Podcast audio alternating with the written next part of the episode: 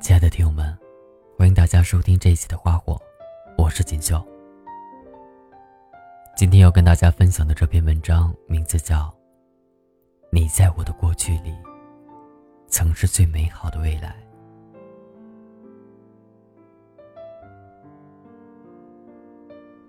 最近，朋友小北和妻子小爱在闹离婚，其实也算不上闹，因为小北自打结婚以来。压根儿就没存过离婚这门心思，所以他找到了我，两人的老同学，兼小爱的头号闺蜜。希望我能劝劝小爱，帮她挽回这场濒临死亡的婚姻。小北大概是喝了不少酒，隔着电话我都能闻到另一端的酒气。也正是趁着酒意，他才说出了好多平日里深埋心底的话。我一直都不知道自己错在哪里。要说我有小三，我混蛋也就罢了。可是这没来由的离什么婚？阿茶，还记得当初我为什么选择和小爱结婚吗？那年我出了车祸，小爱二话不说就来照顾我，为此还被炒了鱿鱼。躺在病床上，我总是喜怒无常，有时还骂他。一心撒了他端着的饭。有一次，一杯刚刚接上的开水被我一手打翻，直接就烫在了小爱的脚背上。那会儿还是夏天，她穿着凉鞋，脚背当时就红了。可她偏偏一滴眼泪都没掉，收拾好一切才默默的出门。也就在那时，我觉得这个女生就是我要过一辈子的人。就是我老婆。出院不久，我也就向她求婚。小爱就像一只兔子，一直都那么温柔，不论是我还是我爸妈，都从没见过她红过脸。我承认，以前我确实犯过浑，但自打和小爱在一起之后，我改了多少，付出多少，来经营这场婚姻，你们知道吗？我们的孩子掉了，我不怪他，但身体变差了。我养着他，所有的东西都是我一个人扛。我是男人，所以没什么好说的。不管遇到什么都往肚子里咽，可我也是个人，也有过不去的坎儿。他有多理解我一下吗？说到这里，小北已经哭出了声。我确实从没看他哭过，在我们这些朋友眼里。他一直都是个率性、帅气的大男孩，没有什么大包袱。遇到不顺心的，骂骂咧咧也就过去了。突然间就很想安慰他，可是我也不知道从何说起，只能默默的尽好一个听者的本分。小北边哭边大口吞咽着酒，隔了好一会儿。才又重新开口。你说，我到底错在哪儿了？我对他还不够好吗？我当时是不是就不该结这个婚？阿茶，你说啊，你怎么不说话？你倒是说啊！你们俩合起伙来骗我是不是？我以前不喜欢他，拒绝他，所以现在就该被他折磨。之后，就是无尽的骂声，骂小爱的。骂我的，一直到小北那头没声了，我才结束了这次通话。如果不是醉了，大概从他嘴里永远不会说出这些话。不过听完小北的话，我反而为小爱感到释然。这一切，还要从我们的大学时代说起。小爱和我是室友，都是学中文的。她是个典型的南方妹子，来自于江南水乡的一个无名小城镇，性格十分内向。长相虽然平平，但却有着超乎想象的好脾气。性格使然，她在任何时候的存在都感到十分的微弱，所以人缘也谈不上多好多坏。在我的记忆里，也有过人向小爱表白。那是他的同乡，名字我忘记了，且称 A 君吧。说实在的，A 君人挺好的，学数学的，很老实，和小爱性格差不多。每次我调侃他的时候，他甚至都不敢看着我。所以我有时还会想，他是哪里来的勇气和小爱表白的？我本以为小爱会谈一谈。没成想，这个妹子直接拒绝了 A 君，说是没有这方面的想法。当时我知道是乖乖女家教太严。直到我们遇到了小北，那会儿是学校篮球赛，我们院对阵软件那帮技术宅，刚好我死党混在那里边打球，所以就带着小爱去捧个人场。谁知他一眼看上了小北。时，小爱也没有多大的反应，只是指着小北问我那是谁，打球挺好的。我贼笑道：“那是软件的一枚美男，小北。”顺道调侃小爱是不是动心了，他只是笑着摇摇头。其实小爱确实是对小北一见倾心了，在之后的几年里，始终如一。我才知道，A 君的炮灰当的是有原因的。可是当时的小北也算是一个风云人物了，人帅，球技又好，换女朋友简直和翻书一样。小爱就是活在他这耀眼的光芒背后，躲在他不曾见到的阴影里，日复一日的喜欢，因为不在意。小北从没发现有人一直默默的跟在身后。因为不在意，小北从不过问球场外，一次又一次有人送来贴着小北的饮料。因为不在意，小北从没仔细翻看过每个节日收到的匿名信。因为不在意，小北从没回复他收到的奇奇怪怪的陌生的短信。其实好几次，小北差点就发现了小爱的存在。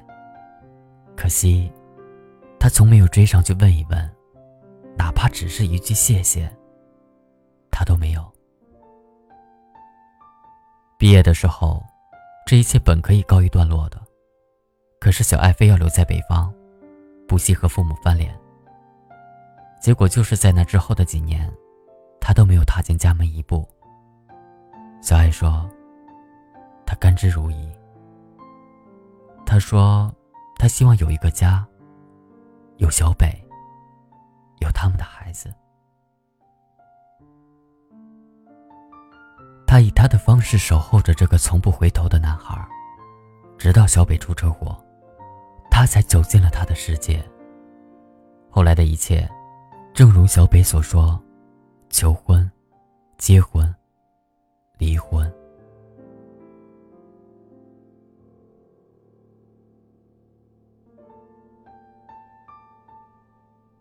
刚结婚的时候，为了减轻家庭负担，小爱找了一个初中语文老师的工作。我劝她不必如此，她只说不想让小北太辛苦。这是他们两人的家。由于对北方的环境不太适应，加上工作、家庭的保持，身体一直不好。本来不适合马上要孩子的，可是架不住小北的父母催促。何况他本身也想要一个爱的结晶，所以不听医生和朋友的劝阻，执意要孩子。最后很不幸，流产了，而且很难再有孩子了。失去孩子那天，小北并不在家，他正在外地进修。等到他赶回来的时候，已经是两天后了。他回来的第一句话，我一直都记得。没了就没了吧。那会儿是我见过的最忧郁的小爱。他基本不和任何人说话，包括小北。我和小北谈起小爱的身体，小北只是凄然。我会对他负责的。两天。后，小北就离开了。他还有工作，而这次的进修事关升迁。半个月后，小爱已经恢复大半，只是整个人比以前更虚弱，也更沉默了。我常看到他一个人坐在窗前，看着楼下玩闹的小孩和来来往往的行人，他的眼神里写满了绝望。不久，小北就升职了，不用当个码农，出差的频率越来越高。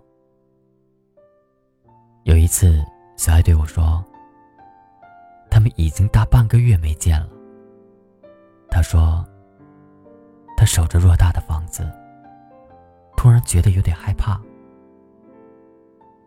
我笑着安慰他：“这是你的家啊。”小爱侧着脑袋。看着墙上大幅的结婚照，他说：“小茶，你知道吗？这一切曾是我的梦想。可到现在呢，我才发现，它可能不过是我一厢情愿的梦罢了。这么多年，我虽然是他的身边人、枕旁妻，又何曾真正走进他的心里？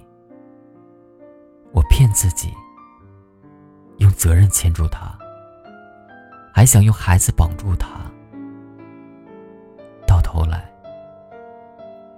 着的只有我，被圈禁在这个亲手营造的家的牢笼里。小爱哭得很伤心。她说：“她需要余生的解脱，所以。”他回到了家乡，开始四处旅行漂泊。我也会想，如果当时小爱和 A 君在一起会怎样？他们会不会回到南方，一生幸福？我不敢想。人有时候就怕多想，哪怕行差踏错，也别回首。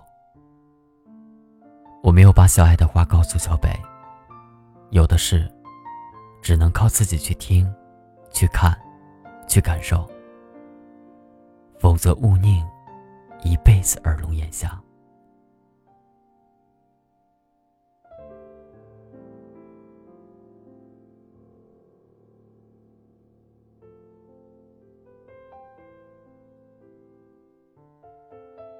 一周后，小北发短信给我，说他已经辞职离开这里了。想要到一个新的地方，去找一个新的开始。这是我最后一次收到来自小北的信息。我不知道小北究竟有没有想明白这一切。他远不必带着愧疚和怨恨上路。其实，他也曾是一个女孩最美好的期待，是他的整个青春。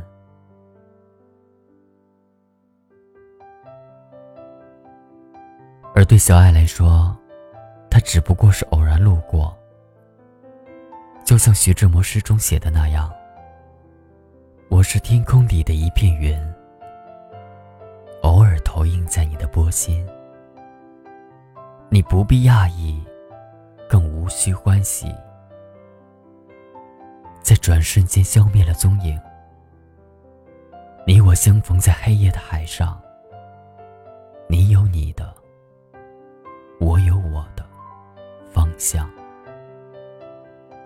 记得也好，最好你忘掉，在这交汇时互放的光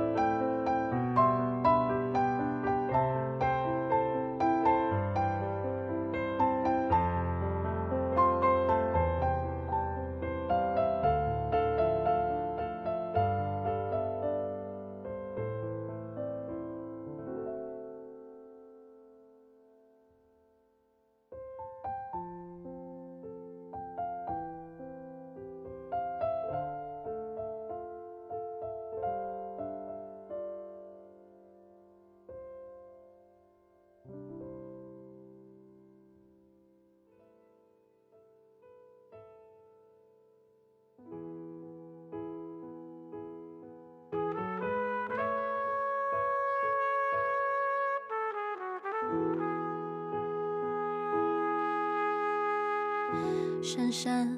最近睡眠好吗？好久没跟你说说话，看到你签名里写着正能量的话，越活泼越难过吧，越洒脱越放不下，承认后情绪总反着表达。几杯荒唐以后，你说，着怎么脚步渐渐慢了？忙着忙着怎么生活变得拖沓？街角的旧楼推倒了，怀旧的人住在热闹繁华的大厦，爱着爱着怎么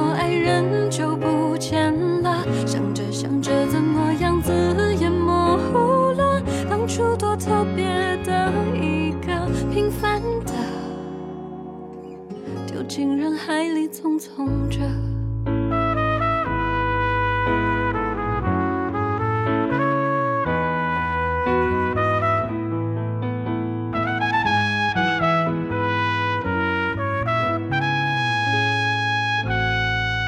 珊珊，我们放下电话，今晚。让他被冷落吧，承认我们没有活成社交网络的样子，越活泼越难过吧，越洒脱越放不下，承认后情绪总反着表达，你想哭就哭吧，明天总要微笑啊，走着走着怎么脚步渐渐慢了。忙着忙着，怎么生活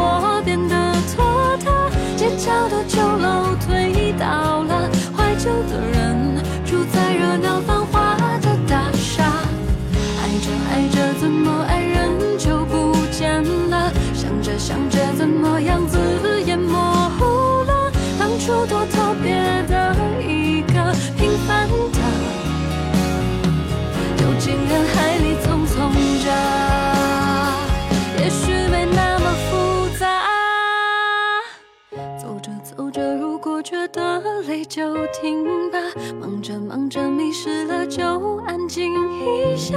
繁华的大厦不会塌，每一个人三餐一宿都会有个家。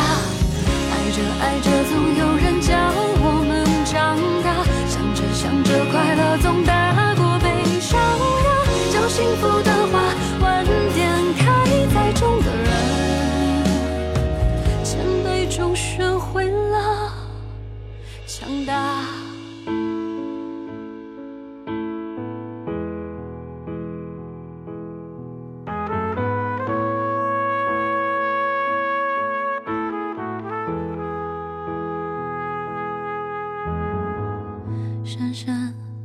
近睡眠好吗？听完这首，